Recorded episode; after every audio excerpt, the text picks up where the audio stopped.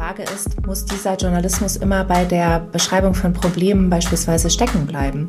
Wäre es nicht auch im Sinne der Öffentlichkeit zu sagen, äh, der Journalist, die Journalistin geht noch einen Schritt weiter und fragt eben, was jetzt? du mit David Schraven geredet oder hast David Schraven zu Wort kommen lassen. Er ist Gründer des gemeinnützigen Korrektiv mhm. Und er wird von dir gefragt, ob bei ihm die Grenzen zwischen Journalismus und Aktivismus verschwimmen. Und er erwidert mit diesem wunderschönen Satz, hätte sich Harry Potter an die Regeln gehalten, hätte Voldemort gewonnen. Sind die alten journalistischen Regeln egal oder gar gefährlich?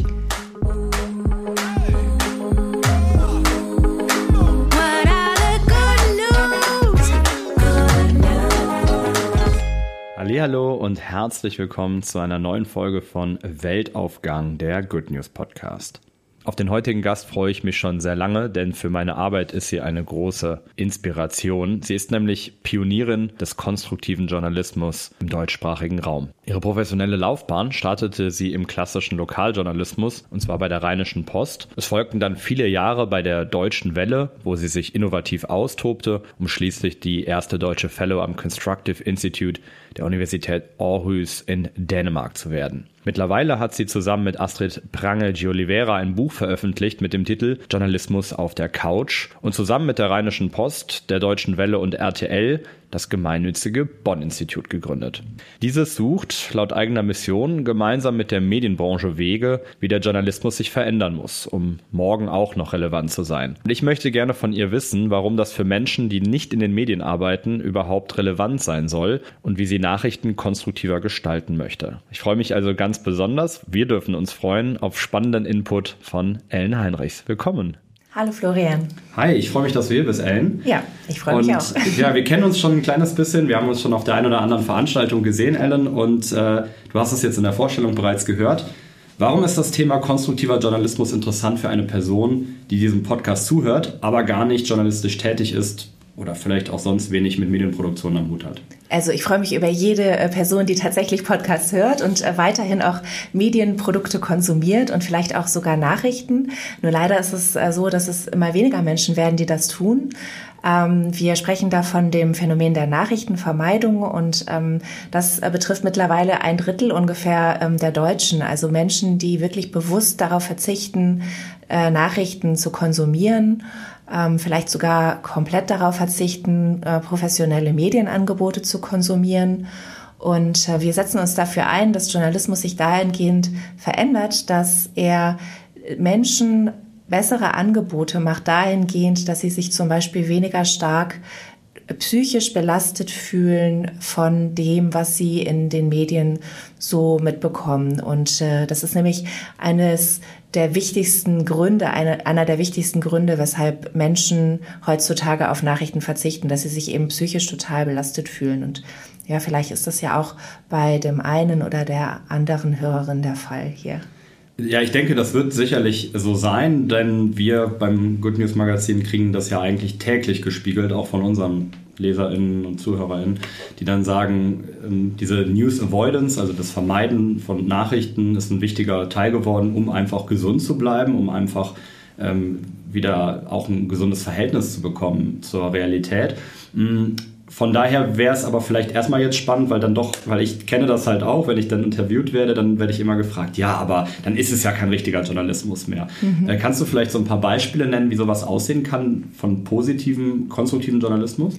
Genau, also wir im Bonn-Institut ähm, reden tatsächlich von konstruktivem Journalismus, nicht so sehr von positivem, weil uns geht es schon auch darum oder vor allen Dingen darum, dass professioneller Journalismus sich um relevante gesellschaftliche Probleme kümmert. Also für uns ist auch zum Beispiel der investigative Journalismus, der äh, wirklich Missstände aufdeckt und Verantwortlichkeiten anspricht, sehr, sehr wichtig. Ähm, der ist einfach wichtig, damit auch der Journalismus weiterhin diese Kontrollfunktion im Sinne äh, der Menschen auch ausübt. Nur die Frage ist, muss dieser Journalismus immer bei der Beschreibung von Problemen beispielsweise stecken bleiben? Wäre es nicht auch im Sinne der Öffentlichkeit zu sagen, äh, der Journalist, die Journalistin geht noch einen Schritt weiter und fragt eben, was jetzt? Gibt es vielleicht schon jemanden, der daran arbeitet, diesen Missstand zu beheben? Oder ist es woanders geglückt, ähnliche Missstände erst gar nicht aufkommen zu lassen oder eben auch daran zu arbeiten? Ähm, das ähm, sind Ansätze, die sind sehr, sehr im Sinne der Allgemeinheit Und die machen den Journalismus ja nicht kritischer, sondern nur besser, ähm, weil der Journalismus sozusagen das ganze Rad dreht, also sich überlegt, was sind denn wichtige gesellschaftliche Probleme, um die wir uns kümmern müssen, auch beispielsweise im Bereich der sozialen Ungleichheiten, im Bereich der Klimakrise. Das ist alles ganz, ganz wichtig, dass das thematisiert wird. Und es ist aber wichtig, die Menschen nicht damit alleine zu lassen, mit diesen ganzen Problemen dann im Regen stehen zu lassen, sozusagen, sondern ähm, auch zu gucken, wer macht schon was und ähm, wo sind die Perspektiven. Ich möchte auf jeden Fall gleich mit dir nochmal über das Thema Klimakrise sprechen in dem Zusammenhang. Äh, du hast es aber ja jetzt gerade schon aufgedröselt. Ähm, ich finde das mal wichtig, dass wir unseren eigenen Podcast dazu nutzen, das vielleicht kurz zu erklären. Wir sagen ja immer ganz provokant, wir machen sogar positiven Journalismus, weil wir sogar in der Themenauswahl hingehen und uns nur die Rosinen rauspicken. Einfach wirklich nur, um zu provozieren, um zu sagen, lass uns doch mal hinterfragen, ähm, wie wir Nachrichten machen. Und dann gehe ich in Interviews sogar manchmal so weit zu sagen, naja, das, was Ellen macht, der konstruktive Journalismus, eigentlich ist es doch traurig, dass es einen eigenen Namen dafür braucht. Also das, was du mhm. gerade beschrieben hast, würde ich mir wünschen, dass es einfach nur Journalismus hieße. Ähm, vielleicht kannst du noch ein paar konkrete Beispiele nennen, weil ich denke, unsere ZuhörerInnen kennen gute Nachrichten, positive Nachrichten aus unserem Bereich, aber vielleicht so ein konkretes Beispiel für äh, einen konstruktiven Nachrichtenbeitrag, der sich dann doch auch nochmal abhebt vom positiven Journalismus. Ja, also ich kann sagen, ich habe äh, zum Beispiel einen 19-jährigen Sohn und mit dem habe ich ähm, vorgestern eine Tierdoku geguckt im ersten und plötzlich dreht er sich so zu mir um und sagt wirklich so völlig inbrünstig, boah Mama, gute Nachrichten sind so toll, oder? da ging es nämlich in der Doku darum, dass sich die Blauwale in Kalifornien ähm, aufgrund von strenger ähm, Tierschutz, Naturschutzmaßnahmen sehr stark in ihrem Bestand erholt haben. Ähm, ich bin keine ähm, Expertin, anders jetzt als du, für wirklich positive Nachrichten, aber das war eine und ich finde, das hat auch durchaus Nachrichtenwert, weil was Nachrichtenwert hat, bestimmen auch in Teilen ja die Menschen und nicht ausschließlich nur die Journalisten. Die haben nämlich einen sehr stark aufs Negative fokussierten Blick auf was relevant ist und vergessen manchmal, dass für die Menschen, also für die sie ja eigentlich da sein sollten als Journalistin, dass für die Menschen eben auch gute Nachrichten relevant sind, äh, wie in unser aller Leben. Also ähm, da erzählen wir uns ja auch nicht nur immer, was schiefgegangen ist, sondern wir erzählen uns ja auch, wenn wir was Tolles geschafft haben oder wenn wir ein Problem in unserem Leben gelöst haben. Und so nah dran sollten auch Journalistinnen und Journalisten eigentlich an den Informationsbedürfnissen der Menschen sein, dass sie verstehen, was für die Menschen tatsächlich relevant ist. Und ähm, du hast gesagt, es wäre eigentlich toll, wenn wir dafür nicht extra ein Wort bräuchten, wie konstruktiver Journalismus. Und da würde ich dir auch total zustimmen. Und äh, ich habe ja das Bonn-Institut gegründet, um diesen konstruktiven Ansatz im Journalismus voranzubringen. Aber ich habe das auch wirklich extra deswegen Bonn-Institut genannt, weil ich wollte es jetzt nicht Institut für konstruktiven Journalismus nennen, äh, sondern es heißt Institut für Journalismus und konstruktiven Dialog, weil mein Traum und meine Vision tatsächlich ist, dass es uns gelingt, den Journalismus so weit zu verändern, dass er eben an sich konstruktiver ist in seiner ähm, Herangehensweise und dass es nicht nur immer einzelne Formate gibt, die dann besonders konstruktiv sind, sondern dass Journalistinnen, Journalisten sich im Grunde ein konstruktives Mindset aneignen und dass das ihre gesamte Arbeit durchzieht, also von der Themensetzung die du ja beschrieben hast, äh, aber über auch die Art, wie sie Gespräche führen, wie sie zuhören, ähm, wie sie moderieren. All das kann man mit einem konstruktiven Mindset, finde ich, viel Nutzerinnen und Nutzerfreundlich ähm, freundlicher gestalten und damit auch erfolgreicher machen letztlich. Wie sieht denn so eine konstruktive Moderation zum Beispiel dann aus im, im konkreten Beispiel?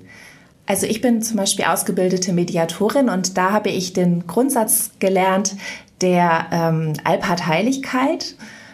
Und das ist ein empathisches Zuhören bei gleichzeitig professioneller Distanz. Und das finde ich eine total gute äh, Haltung, die ich auch bei Moderatorinnen und Moderatoren gerne sehen würde, dass sie wirklich ein empathisches, ernsthaftes Interesse jedem ihrer Gesprächspartner entgegenbringen, egal ob sie dessen Meinung teilen oder nicht, und sich ernsthaft darum bemühen zu verstehen und auch darauf achten, wo es Gemeinsamkeiten gibt. Moderation in politischen Talkshows zum Beispiel zielt routinemäßig darauf ab, Unterschiede herauszuarbeiten. So werden ja auch die Gesprächsrunden besetzt, dass man eben schaut, wenn einer die Meinung A äh, vertritt, dann brauchen wir jemanden, der ganz klar die Gegenmeinung vertritt, weil Journalistinnen und Journalisten der Meinung sind, nur dann ist es auch unterhaltsam für unsere Zuschauerinnen und nur dann sind sie in der Meinung, in der Lage, sich eine eigene Meinung zu bilden, weil sie das ganze Spektrum kennen. Aber das ist ein absolutes Missverständnis, denn aus der Psychologie wissen wir, dass es eben nicht so ist, dass wenn ich auf Schwarz und auf Weiß ausschließlich schaue, ich mir dann hinterher eine hell- oder mittel- oder dunkelgraue Meinung bilde, sondern ich kenne nur die Extreme und ich meine dann, ich müsste mich zwischen extremen Haltungen entscheiden. Oder aber ich habe schon eine Meinung, die ist irgendwie mittelgrau und ich fühle mich überhaupt nicht abgeholt. Und eine konstruktive Moderation, die setzt eben darauf, auch die Gemeinsamkeiten zu finden und die Zwischentöne nachzufragen und auch immer wieder sich wirklich Mühe zu geben, der Person wirklich zuzuhören, die gerade spricht äh, und nicht permanent zu unterbrechen, Menschen in die Enge zu äh, drängen, sondern wirklich eben äh, das Ohr genau an dem zu haben, was die Leute gerade sagen. Das klingt für mich einleuchtend. Ich glaube, dass das zum Teil auch daran liegt, dass einfach der Zeitdruck enorm ist, weil zum Zuhören gehört natürlich auch, sich die Zeit zu nehmen, zuzuhören. Wir können ja heute gut zuhören, deswegen ich wollte noch einmal ganz kurz zu, äh, zurückkommen äh, zu den Beispielen eben auch für konstruktiven Journalismus. Wie stelle ich mir das jetzt vor? Ähm, nehmen wir mal den Angriff Russlands auf die Ukraine. Äh, das wäre jetzt ein Thema, was wir bewusst äh, erstmal nicht auf die Agenda setzen würden, weil wir sagen, alle anderen Medien berichten bereits darüber. Wir würden allerhöchstens sagen, hier ist besonders viel Engagement, besonders viele Spenden gesammelt worden, Menschen, die sich die ihre Wohnung zur Verfügung stellen. Das, das würden wir schon dann auch berichten. Aber darüber hinaus würden wir jetzt erstmal sagen, wir müssen jetzt nicht auch noch in diese, in diese Kerbe schlagen. Ähm, äh, das macht die ARD, das machen ZDF, das machen die Privaten schon wunderbar. Ähm, wie würdet ihr oder wie würdest du als konstruktive Journalistin ähm, die Kriegsberichterstattung machen? Es gibt schon ganz viel konstruktive Kriegsberichterstattung. Wir haben da gerade eine Studie auch zu veröffentlicht, äh, die auf unserer Webseite vom Bonn Institute ist, wo wir Menschen gefragt haben, was empfindest du als gelungene Kriegsberichterstattung? Ähm, weil wir eben wissen wollten, wo wird es schon gut gemacht? Ähm, also was können wir sozusagen von Good Practices lernen? Oder wo gibt es auch Lehrstellen, was wird noch nicht hinreichend gemacht? Und da haben wir halt ähm, gefunden, dass viele Menschen sich einfach wünschen, beispielsweise ähm, also erstmal muss ich sagen, die Menschen wünschen sich gut informiert zu werden, die wollen wissen, was in der Ukraine los ist. Also die allerwenigsten Menschen wollen das ausblenden. Ähm, von der Gruppe, mit denen wir gesprochen haben, wollte das niemand. Das war aber auch keine sehr große Gruppe, weil wir einfach auch sehr tief gefragt haben und qualitativ geforscht haben.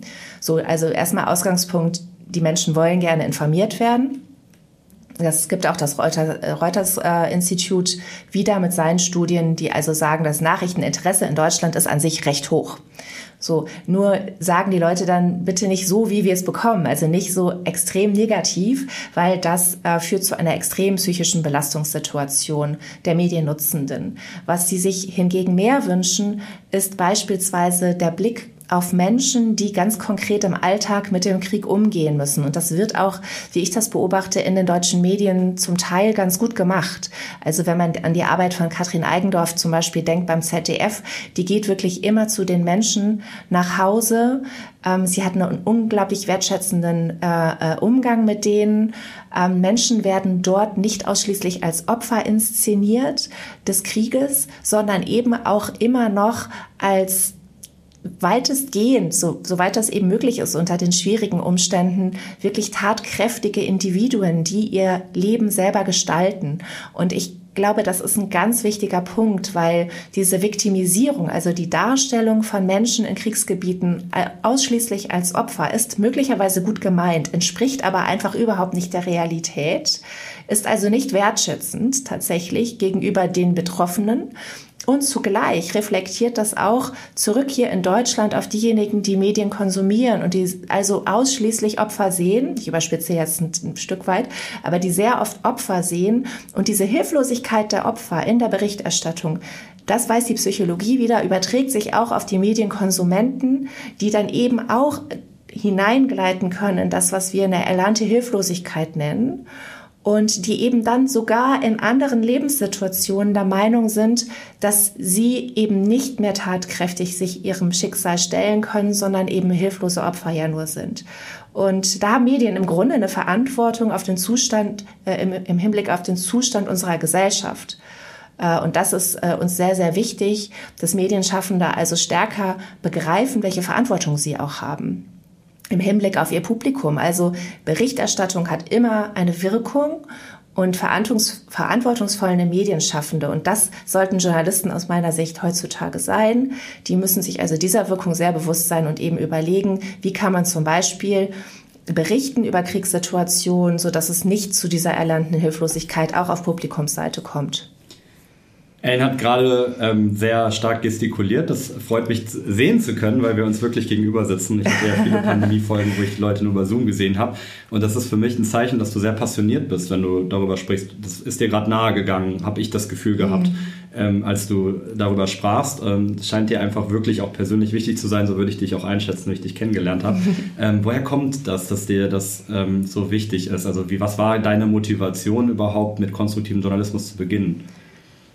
Oh, ähm, ich denke, ich war schon immer ein Mensch, der gerne ähm, etwas zum Guten bewegen wollte. Also ich habe auch schon in der Schule mich engagiert. Äh, wir haben äh, so Solidaritätsaktionen damals gegen den Hunger in Afrika unternommen. Und so bin ich tatsächlich auch ähm, nach meinen ersten Schritten bei, bei der Lokalzeitung ähm, in Mönchengladbach, wo ich aufgewachsen bin, ähm, bin ich dann ähm, nach Bonn gekommen, wo ich bei Hilfsorganisationen auch in, einer, ähm, in Pressestellen gearbeitet habe. Also so immer in diesem, in diesem Wunsch wirklich auch etwas äh, zum Besseren zu wenden tatsächlich. Und ähm, mich hat es aber dann doch stärker in den Journalismus gezogen.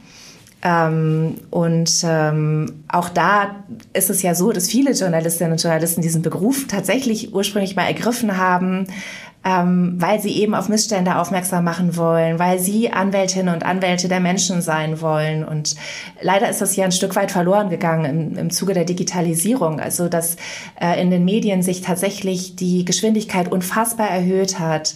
Ähm, auch äh, Metriken eingeführt haben, die angeblich die, äh, den Erfolg von Journalismus messen, aber eigentlich nur die Anzahl der Klicks äh, auf einzelne Artikel, was nichts mit Qualität zu tun hat. Und ich bin dann ja lange bei der Deutschen Welle gewesen und hatte eben genau auch mit digitaler Innovation zu tun die auch ganz wichtig war, weil natürlich nur, wenn Journalismus auf all den Plattformen stattfindet, wo die Menschen sind, also digitalen Plattformen, äh, hat er ja eine Chance anzukommen. Und Journalismus ist wahnsinnig wichtig für unsere Gesellschaft, äh, weil eben nur Journalismus ähm, diese Plattform bieten kann, dass wir wichtige äh, Gespräche über auch unsere gemeinsame Zukunft austragen können.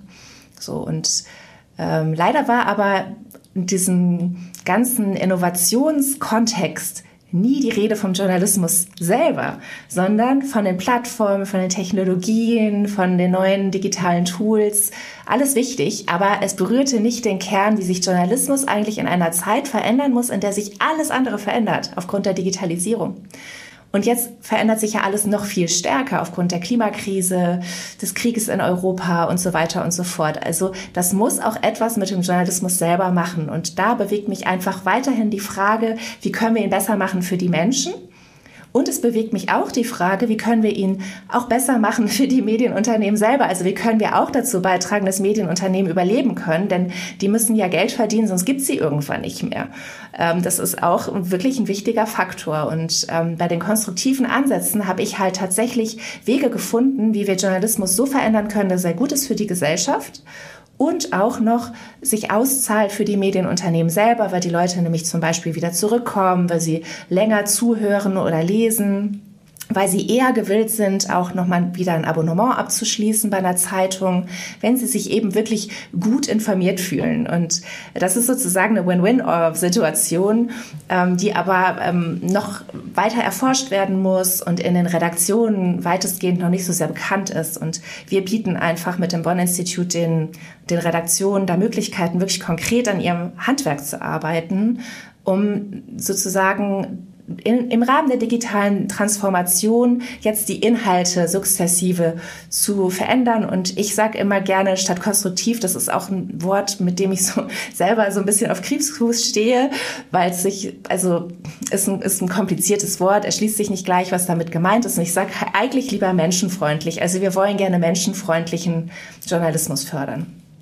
Du hast es gerade gesagt, ähm, durch die digitale Transformation ist es auch sehr schwer geworden, mit Medien Geld zu verdienen. Mich kribbelte es gleich in den Fingern auch direkt, als du sagtest, Abo, ja, da muss ich jetzt auch Werbung machen für unser neues Print-Abo. Äh, ähm, jetzt habe ich es auch schon ausgesprochen, insofern habe ich es quasi gerade gemacht an dieser Stelle. also, liebe ZuhörerInnen, äh, schaut euch gerne mal unser neues Print-Abo an. Nein, aber was ich eigentlich sagen wollte, ist, ähm, äh, du redest über äh, digitale Transformationen, über diese Prozesse und ich freue mich sehr, dass ich dich heute im Podcast habe, auch deswegen, weil du weißt ja, dass ich auch ähm, in meinem Buch halt ähm, im, im Good News Buch wie wir lernen können, uns gegen die Flut schlechter Nachrichten zu wehren. Da rede ich ganz viel auch oder spreche ganz viel auch eben über Digital Detox. Ich rede über Möglichkeiten, wie ich eben äh, auch umgehen kann äh, mit dieser Flut schlechter Nachrichten, die du eben angesprochen hast. Jetzt bist du natürlich wirklich auch absolute Top-Expertin, machst das schon viel länger als ich und hast eben auch bei der Deutschen Welle die digitale Transformation vorangetrieben. Kannst du da aus dem Nähkästchen plaudern? Welche Tipps einmal vielleicht auf Seite wirklich für die äh, Menschen, die sagen, ich ist das eigentlich zu viel. Ich, ich mache das im Alltag selber, dass ich viel auf digitalen Medien unterwegs bin. Äh, vielleicht der klassische News-Junkie so ein bisschen. Aber vielleicht auch, wenn uns denn Menschen zuhören aus der Medienbranche, ähm, was, was man da für, was würdest du empfehlen? Was kann man machen? Ja, also genau, ich bin ja wirklich auf der Medienseite unterwegs. Also ähm, so Tipps im Hinblick auf äh, Medienhygiene, sage ich mal, ähm, für Mediennutzende. Da sind, glaube ich, Psychologen zum Beispiel ähm, bessere Ansprechpartner. Ähm, ich weiß aber von mir selber und auch tatsächlich von vielen Journalistinnen und Journalisten in Redaktionen, ähm, dass uns alle tatsächlich ähm, die Flut der negativen Nachrichten zunehmend psychisch belastet. Und ähm, da jetzt Wege zu finden, mit umzugehen, ist natürlich für Journalistinnen sehr schwierig, weil die sitzen je nachdem an ihrem Arbeitsplatz acht Stunden am Tag und sind eben genau dem ausgesetzt. Und ich ähm, finde es auch schwierig, ähm, da jetzt konkret gegenzusteuern, weil es ist nun mal auch eben deren Aufgabe, das Weltgeschehen im Blick zu halten und die Nachrichtenlage ist, wie sie ist. Ähm, deswegen ist es, glaube ich, für Journalistinnen und Journalisten total wichtig, da auch Ausgleiche zu schaffen in ihrer Freizeit und dann zu sagen, wenn die Schicht zu Ende ist, ähm, dann lege ich auch wirklich bewusst ähm, das Smartphone mal beiseite und stelle vielleicht auch, wenn ich mir das leisten kann in meinem Arbeitskontext, die Notifications mal aus. Das ist aber wirklich super schwierig. Ähm, ich sehe aber so ein bisschen, dass die Zeit, wo man sich wirklich gerühmt hat, im Journalismus ein absoluter Nachrichtenjunkie zu sein, der sich 24 Stunden am Tag nur informiert, ähm, da, da sehe ich, sagen wir mal, gewissen Rückgang. Also das ist jetzt nicht so, wo man sich mehr so mit rühmt, sondern die Leute sehen das tatsächlich als Belastung zum Teil. Viele sagen das nicht öffentlich, aber wenn man sich dann so unterhält, ist es schon so.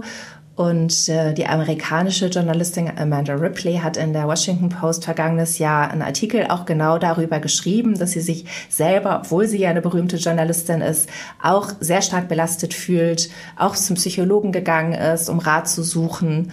Ähm, und dieser Artikel wurde mega oft geteilt von Journalisten. Also das ist wirklich auch ein Hinweis darauf, äh, wie stark das Phänomen in, auch in Deutschland verbreitet ist. Es gab da auch eine Studie, also auch Burnout und das alles geht wirklich hoch. Ähm, trotzdem ist es schwierig, damit umzugehen. Also der Psychologe hat dann der Amanda Ripley auch tatsächlich geraten, öfter mal offline zu sein. Nur das da lachen natürlich Leute, die einfach in Nachrichtenschichten bei der Tagesschau sitzen. Die können nicht öfter mal offline sein. Das ist halt der Job. Also ähm, wirklich ein schwieriges, schwieriges Thema. Ähm, aber ich finde also zum Beispiel Führungskräfte müssen es halt auf dem, auf dem Schirm haben in der Medienbranche und auch wirklich aktiv mal überlegen, gibt es da irgendwelche Möglichkeiten auch die Mitarbeitenden besser zu unterstützen.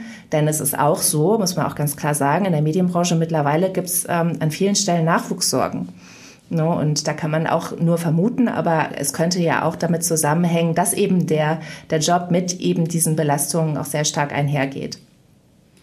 Ja, ich würde am liebsten mit dir jetzt noch ein langes philosophisches Gespräch darüber führen, ob das wirklich der Job ist. Auch bei der Tagesschau ist es wirklich notwendig, dass ich wirklich alles ähm, global weiß zu jeder Zeit. Mhm. Aber klar, ich sehe auf jeden Fall auch die, ich sehe die Herausforderungen in dieser Branche und ich sehe eben auch die Nachwuchsprobleme auf jeden Fall. Ich würde trotzdem gerne jetzt mal kurz äh, einen kleinen Cut machen, das Thema ein klein wenig ändern. Und zwar würde ich gerne auf dein Buch eingehen, mhm. tatsächlich. Ähm, denn ich habe ja jetzt schon ein bisschen über mein Buch gerade gesprochen und du warst eine große Inspiration, sowohl deine Grimme-Studie als auch äh, vieles von dem, was du an Interviews gegeben hast. Ähm, und natürlich auch dein Buch habe ich häufig äh, zitiert in meinem, ähm, weil ich das also wirklich äh, ein, eine sehr, sehr gute Leitlinie auch fand. Und du hast sehr interessante Menschen dort interviewt. Und da gehe ich direkt mal auf Ulrich Hagerup ein. Mhm. Ähm, der sagt in deinem Buch, mit neuem Journalismus können wir uns eine Scheibe bei den Hippies und Ökos abschneiden. Was meint er damit? Also der Ulrich Hagerup, der ist ja dänischer Journalist und der hat ähm, beim dänischen öffentlich-rechtlichen Rundfunk tatsächlich den konstruktiven Journalismus in der Praxis umgesetzt, schon sehr früh und auch ein Buch geschrieben, Constructive News. Und ähm, der sagt halt, Journalismus muss viel nachhaltiger werden, so wie die Hippie-Bewegung im Grunde langfristig dazu geführt hat, dass wir jetzt alle im Bioladen einkaufen, ja, und dass, dass eben sozusagen sich sehr breit in der Allgemeinheit festgesetzt hat, dass es sinnvoll ist, aus vielen Gründen ein nachhaltigeres, gesünderes Leben zu führen. So sollte das auch im Journalismus sein. Und ich finde den Vergleich echt toll. Also ich selber vergleiche das auch oft zum Beispiel mit der Gastronomie, dass Journalismus sich eben ja auch entscheiden kann, ob es Burger verkaufen will oder eben den Menschen gesundes Essen, also gute Nachrichten servieren möchte. Gut meine ich jetzt nicht in eurem Sinne ausschließlich gut, sondern gehaltvolle äh, Nachrichten, also was man wirklich braucht, um sinnvolle Entscheidungen für sein Leben zu treffen. Und ähm, insofern, ja, das hat er wohl gemeint, also dass, äh, dass wir Journalismus im Grunde auch nachhaltiger machen müssen, dahingehend, dass er nicht schädlich ist für uns, sondern unsere Gesundheit unterstützt. Mhm. Ich glaube, wir haben jetzt sehr viel gesprochen. Wir beide gehen jetzt erstmal in eine kleine Pause, denn ich höre schon so ein bisschen Jazzmusik hier anklingen und das heißt, meine liebe Aufnahmeleiterin Pia sagt, es ist Zeit für eine Tea Time. Grab your cup and saucer. It's time for tea.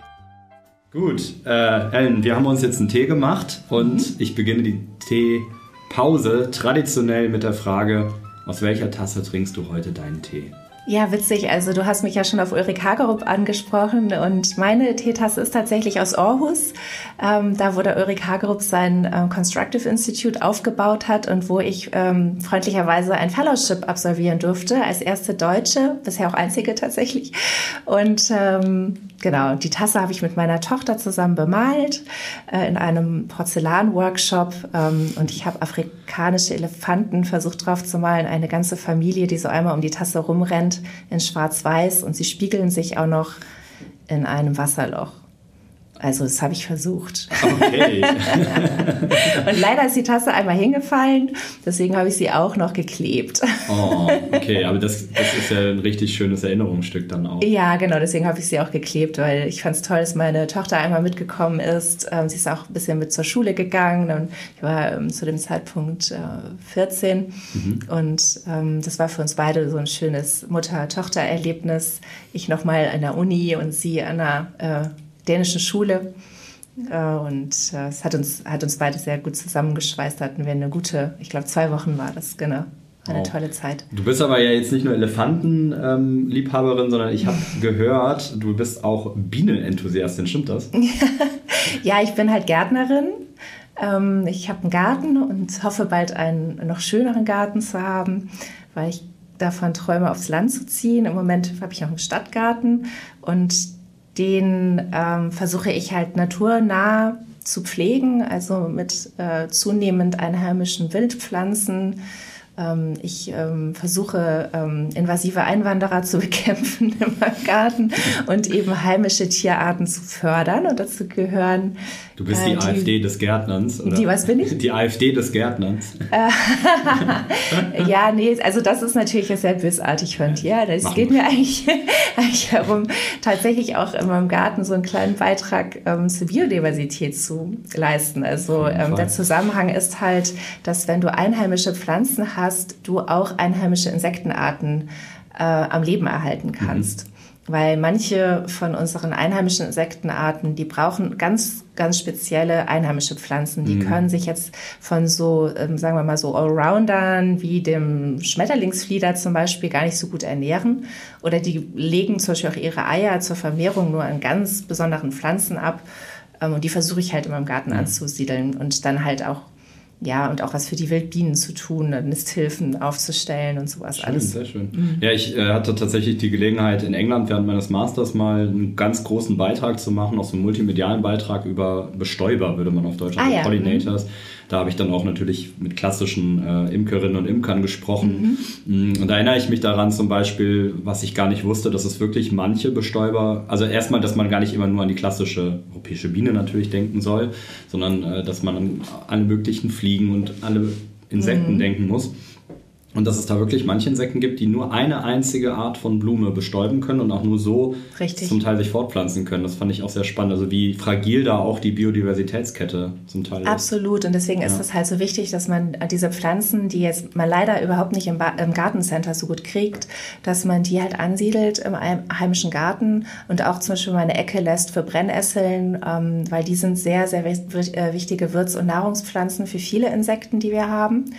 Und ja, ich hatte auch mal überlegt ähm, zu imkern, habe mich aber dann tatsächlich dagegen entschieden, weil du natürlich auch eine Nahrungskonkurrenz schaffst in dem Moment, wo du sind, eigentlich sind ja Honigbienen so Art Haustiere, ähm, weil du die pflegst und hegst und die ja dann ihren, ihren Stock auch haben, den du bereitstellst. Äh, und die machen ja dann den ähm, Insekten in deinem Garten Nahrungskonkurrenz. Und ich habe mich halt entschieden, dass ich nur sozusagen auf die Wildarten äh, mich konzentrieren möchte, weil auch ehrlich gesagt wir gar nicht so viel Honig essen, aber, aber vor allen Dingen auch, weil ich gerne die wilden Arten unterstützen möchte, ja. Finde ich sehr, sehr stark. Ich würde würd gerne mal deinen Garten sehen, vor allem wenn du dann aufs Land eingeladen. bist. Vielen, vielen Dank. ähm, du bist aber nicht nur äh, Gärtnerin, sondern auch, das habe ich jetzt auch noch gelesen, Tango-Tänzerin. Stimmt das? Wo hast du das denn gefunden? Das, war, das hat mir die Redaktion reingegeben. Das habe ich gar nicht selber gefunden. Das stimmt auch. Aber da habe ich, hab ich gedacht, Mensch, ist das so, ja? Ja, das stimmt. Das ist äh, äh, auch ein, ein Hobby, was ich mit großer Begeisterung pflege.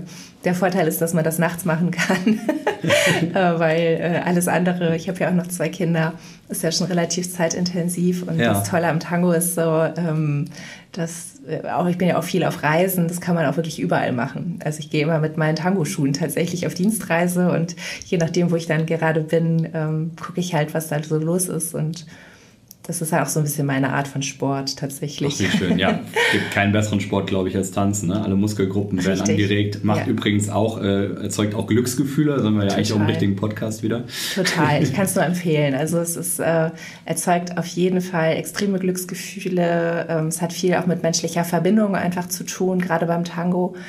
Ähm, und ähm, es funktioniert überall ähnlich, also egal wo man ist. Man kann es auch bis ins hohe Alter machen. Ähm, ist ja auch für, für ähm, so manchen Thema. Und insofern, ja, ich kann es ähm, total empfehlen. Ist auch so eine sehr nette Community tatsächlich, so die Tango-Community.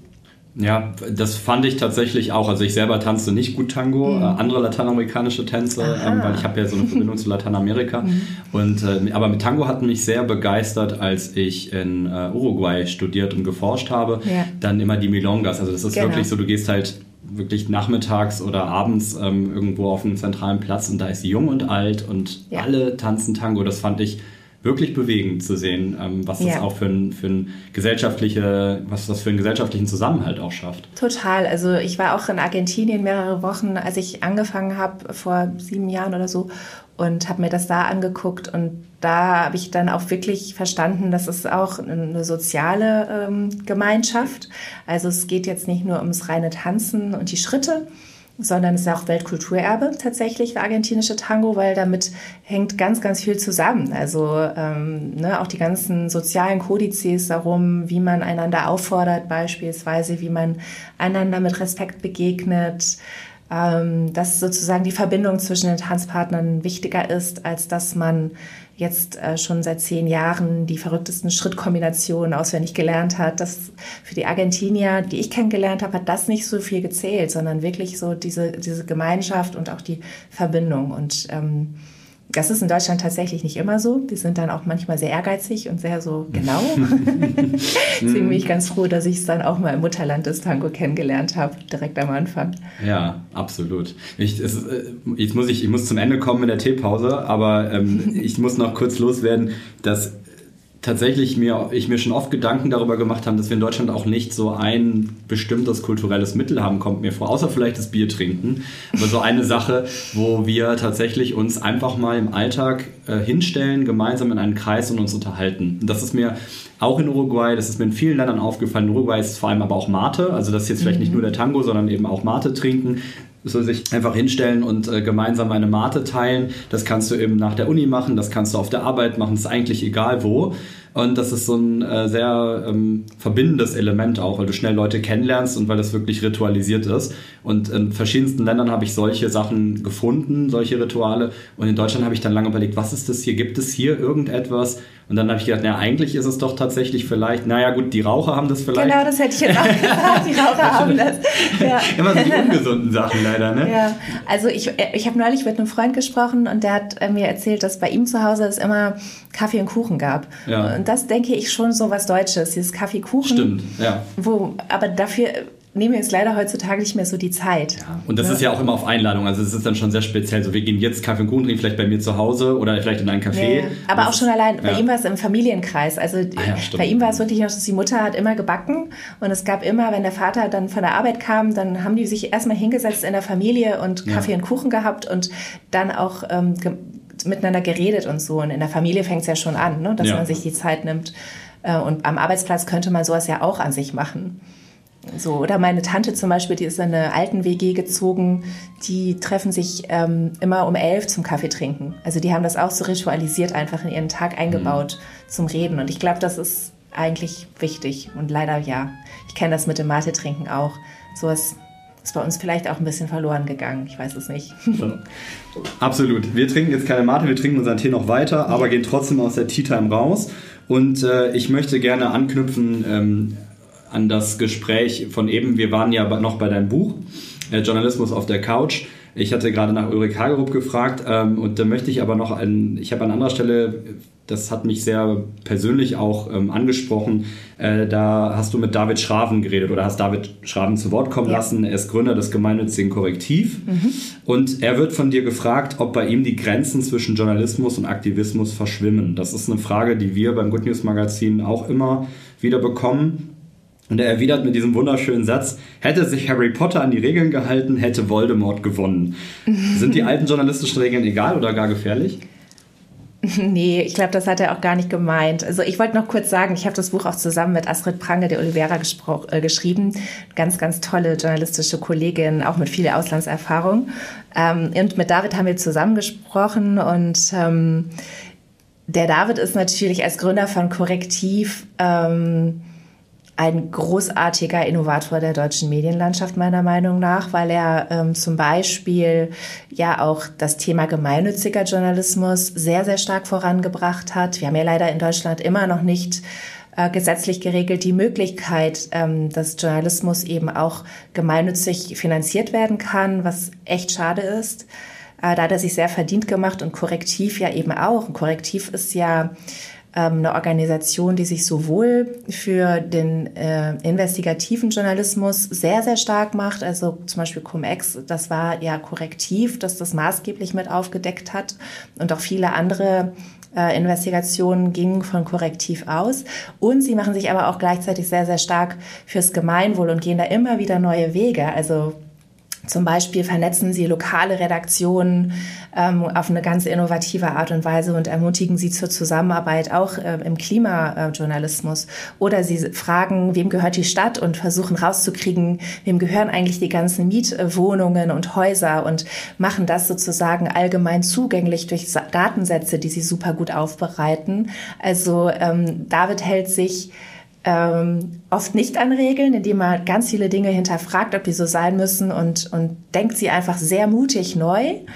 Äh, man kann damit ja auch auf die Nase fallen, deswegen das ist wirklich sein Verdienst und gleichzeitig ist er ein sehr guter Journalist, der eben so gerade in der Investigation ähm, große Stärken hat und da gelten auch immer noch die alten Regeln natürlich. Ne? Ähm, aber was er halt macht, ist wirklich so dieses Journalismus, so wie er immer gewesen ist, wirklich mal hinterfragen und sagen, kann man den nicht noch besser machen für die Menschen? Und da geht er permanent neue Wege. Es ist wirklich ähm, toll zu sehen.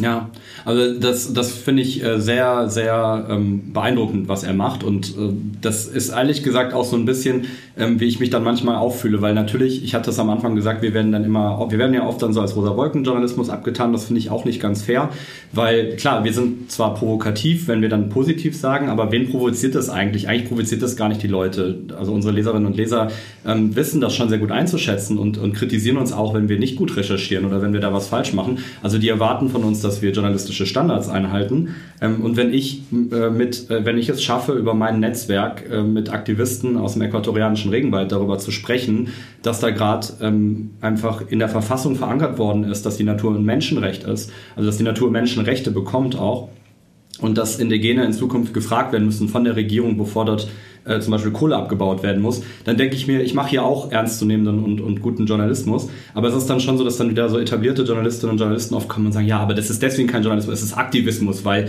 ihr euch ja für die Umwelt dann einsetzt, ganz klar. Und dann sage ich, nein, weil wir nicht objektiv sind, sondern weil wir hier Haltung zeigen, weil wir als Good News Magazin klar sagen, natürlich müssen wir alles tun und es ist unsere persönliche Meinung, aber es ist auch einfach wichtig für die ganze Menschheit, dass wir jetzt diesem Klimawandel ähm, oder dieser Klimakatastrophe etwas entgegensetzen. Ähm, kriegst du diese, diese Kritik auch ab? Ähm, bisher noch nicht tatsächlich, ähm, weil wir auch nicht sagen, es gibt den einen richtigen Journalismus, weil ähm, Journalismusbetriebe, also Medienunternehmen, das sind ja Tendenzbetriebe, nennt man das äh, und immer gewesen. Also ganz am Anfang ähm, der Geschichte der Tageszeitung standen ja auch zum Beispiel Gewerkschafter oder Unternehmer, die gesagt haben, ich gründe eine Zeitung und die war selbstverständlich danach ausgerichtet, was das Interesse des Verlegers oder der Institution dahinter war. Und bis heute sind ähm, Unternehmen, Medienunternehmen Tendenzbetriebe. Und ähm, das, wir zum Beispiel sind auch ein Tendenzbetrieb und haben auch in unseren Arbeitsverträgen formuliert, dass es uns wichtig ist, dass unsere Mitarbeitenden ganz klar ähm, auf dem Boden der Demokratie beispielsweise immer stehen. So jemand, der beispielsweise extremistisch ist, kann bei uns nicht arbeiten. Ähm, weil ich kann das festlegen. so, ne? und, ähm, und das tun alle, alle Medien. Und ähm, deswegen ähm, im Hinblick beispielsweise auf die Klimakrise, weil du das nanntest, macht das natürlich jedes Medium auf eine unterschiedliche Art und Weise, so wie, wie es für das eine Publik, eigene Publikum passt. Und ähm, ihr seid jetzt ein Medienunternehmen, das eben auf die guten Nachrichten setzt und das ganz klar kommuniziert und das hat seine Berechtigung, genauso wie beispielsweise ein sehr, sehr eher kritisches ähm, Medium wie der Spiegel. Ähm, und natürlich guckt ihr alle auf eure Zahlen und ehrlich gesagt, bei euch allen kommt vermutlich raus, ähm, Menschen wünschen sich eine gute, wichtige, gute Information, solides journalistisches Handwerk und auch den Blick auf Möglichkeiten. Dann ist aber immer noch die Frage, was deine Redaktion mit dieser Erkenntnis macht.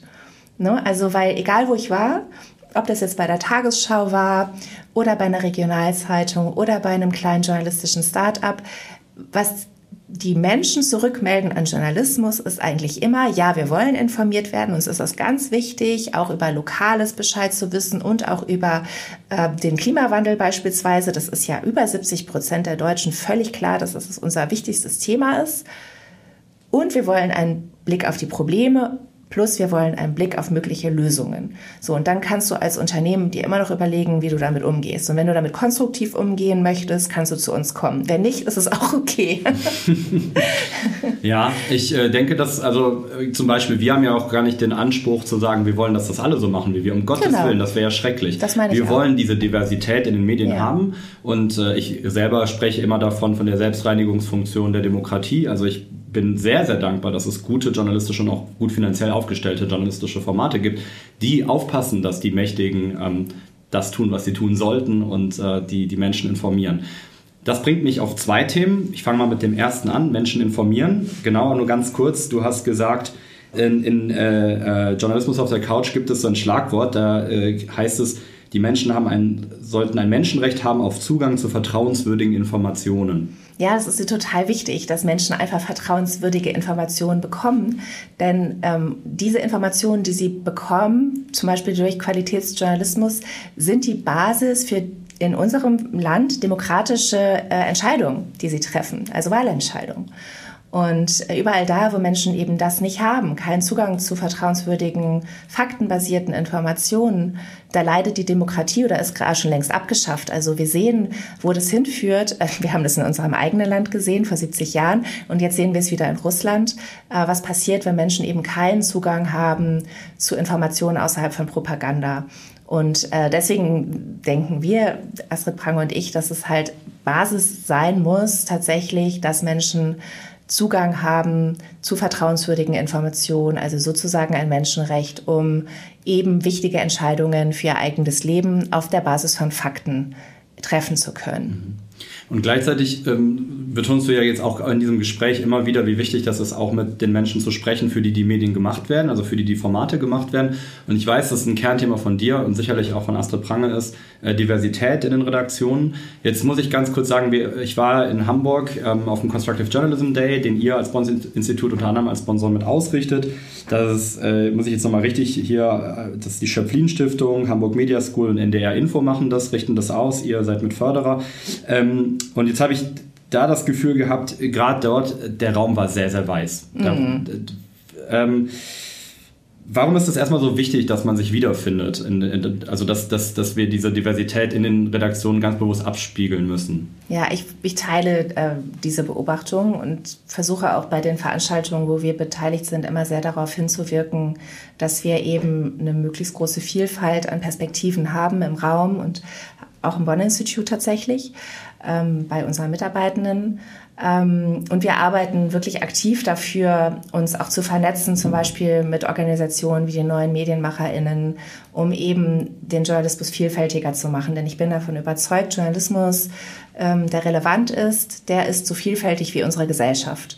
Und das äh, betrifft jetzt übrigens nicht nur die Hautfarbe der Menschen, die im Journalismus arbeiten, sondern Diversität drückt sich in sehr, sehr vielen Dingen aus. Herkunft, Erfahrung, Bildung, finanzieller Background und so weiter und so fort spielt alles eine große Rolle.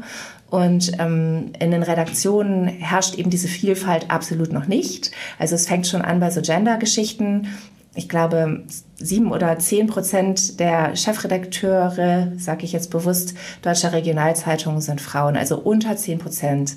Ähm, das ist einfach äh, nicht zu fassen im Jahr 2023. Ähm, genauso schwierig ähm, ist es so mit Menschen, die eben nicht weiß sind. Da gibt es überhaupt, glaube ich, niemanden, gerade im Bereich der Regionalzeitungen und auch ansonsten, äh, was Führungspositionen angeht, äh, überwiegt ja immer noch der weiße männliche Chefredakteur, der eben seine Sichtweisen mitbringt. Ähm, und ähm, die sind natürlich, haben auch ihre Berechtigung, ja. Ähm, sie müssten aber idealerweise ergänzt werden um viele andere Perspektiven auf das, was in unserer Gesellschaft geschieht, die auch relevant sind. Und erst dann machen wir den Journalismus so perspektivenreich, ähm, wie er sein könnte und wie Menschen sich ihn auch tatsächlich wünschen. Also das ergeben auch immer wieder äh, unsere mm, äh, Untersuchungen, jetzt auch gerade die Kriegsberichterstattungsstudie hat das eben ergeben. Wir wollen eine perspektivenreiche Berichterstattung, sagen die Menschen. Da müssen auch die Sichtweisen zum Beispiel junger Menschen wirklich drin vorkommen. Also nicht nur immer über die schreiben aus Sicht älterer Menschen, sondern wirklich auch authentisch sich darum bemühen, die Sichtweisen junger Menschen in den Journalismus zu tragen. Also mir ist es gerade total aufgefallen bei der Berichterstattung über die Räumung des Ortes Lützerath hm, hier in Westdeutschland, wo also aus der Perspektive junger Menschen, die sich beispielsweise dort engagiert haben, wurde nicht berichtet. Jedenfalls ist mir nichts groß aufgefallen und das ist ein absolutes Manko. Mhm. Zum Abschluss unserer heutigen Folge möchte ich mit dir noch über dieses ganz, ganz wichtige Thema ähm, Klimakrise sprechen. Und zwar ganz konkret darüber, wie wird die Klimakrise kommuniziert. Das passt ja zu Lützerath auch ganz gut an dieser Stelle. Ich durfte vor wenigen Tagen ein Interview in der Frankfurter Rundschau geben. Ähm, das war so ein kleines Streitgespräch. Das meine ich nicht negativ. Das war für mich sehr erfrischend. Ähm, und ich habe dann dort meine Position verteidigt und habe gesagt, ich finde es nicht nur, also ich finde es gar nicht makaber vor der Klimakrise auch gute Nachrichten zu machen, konstruktiven Journalismus auch zu machen, sondern ich finde es gerade wegen und in, mitten in der Klimakrise wichtig, dass wir ähm, uns auch die Zeit nehmen zu sehen, was haben wir auch für Erfolge schon erzielt. Ähm, vielleicht, da ich nicht nur äh, Lob dafür bekommen habe, sondern natürlich auch kritisiert worden bin, ähm, das aber auch als sehr konstruktiv wahrgenommen habe, also die Kritik war durchaus konstruktiv.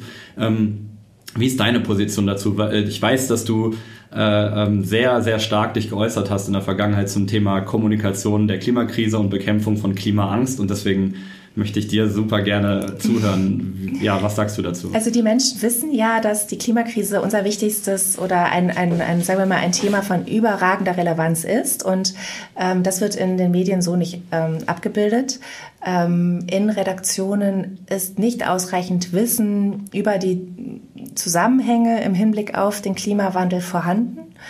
Ähm, und ähm, der Journalist und auch Medienmanager Wolfgang Blau, der bei uns im Kuratorium sitzt, der hat da mal gesagt, äh, die äh, Journalisten müssten über die Klimakrise so Bescheid wissen und sie müsste so alle Bereiche der Berichterstattung durchziehen, wie es früher der Ost-West-Konflikt getan hat. Das hat auch nie jemand in Frage gestellt, dass der Ost-West-Konflikt sozusagen alle Bereiche bis hin zum Sport beeinflusst hat. Und so muss es auch mit der Klimakrise sein und so viel müssen wir auch darüber wissen. Und dafür sind wir halt noch wahnsinnig weit entfernt. Äh, und ähm, ich bin da ehrlich gesagt so ganz ausgeruht, was dieses Thema angeht. Man wird dann immer wieder mit der Frage konfrontiert, ist das dann aber ja nicht Aktivismus? Und dann sage ich nicht, sorry, aber das ist einfach nur gute journalistische Arbeit, wenn man in der Lage ist, ein Thema in seiner Relevanz adäquat einzuschätzen und darüber die wichtigen Informationen zu bieten, die die Menschen eben brauchen, um mit dieser Krise umzugehen, um mit diesem Konflikt umzugehen. Und im Hinblick auf die Klimakrise bedeutet es eben, Berichterstattung über ähm, strukturelle Themen genauso wie über, was bedeutet es auf der lokalen Ebene, was bedeutet es für jeden Einzelnen. Da ähm, müssen Probleme angesprochen werden, da müssen aber auch Erfolge thematisiert werden, die es woanders schon gibt. Denn ähm, wir sind ja alle ähm, uns darin einig, dass es alles schneller passieren muss, als im Moment der Wandel passiert. Und ähm, da ist es umso wichtiger, dass Journalismus eben auch thematisiert, wo hat jemand schon einen, eine Lösung für einen Teilbereich der Krise gefunden. Also wo gibt es beispielsweise äh, gute Aussteigerangebote für Menschen, die ihr Auto abschaffen wollen in Deutschland? In welcher Kommune gibt es das schon? Was könnte unsere Kommune davon lernen und übernehmen? So würden wir die gesellschaftliche Transformation beschleunigen und wirklich relevante Informationen den Menschen bieten. Das würde ich dann persönlich nicht als Good News bezeichnen, aber das ist wahnsinnig hilfreich und thematisiert Erfolge. Mhm. Ich glaube, dem ist erstmal nichts mehr hinzuzufügen. Äh, ich könnte dir stundenlang zuhören. Ich bedanke mich ganz herzlich, dass du heute im Podcast warst. Ich empfehle allen Menschen, die zugehört haben, auf jeden Fall mal in das Buch reinzuschauen, Journalismus auf der Couch. Ähm, natürlich, äh, ich habe es jetzt eben schon mal gesagt, jetzt sage ich es nochmal ganz offiziell, wir freuen uns und sind sehr stolz, dass wir die erste Printausgabe des Good News Magazins auch rausgebracht haben. Auch da findet ihr tatsächlich viele gute Nachrichten, auch was wir schon geschafft haben im äh, Bereich Klima, also ich sag mal Klimakrisenbekämpfung. Ähm, da sind große Fortschritte auch gemacht werden, trotzdem ist noch sehr, sehr viel zu tun. Wer gerade aus Medienperspektive noch mehr darüber hören will, sollte sich auf jeden Fall auch mal beim Bonn Institute äh, von Ellen informieren. Vielen Dank. Ich wünsche euch alles Gute und ähm, ja, bis zum nächsten Mal. Mach's gut, Florian. Tschüss.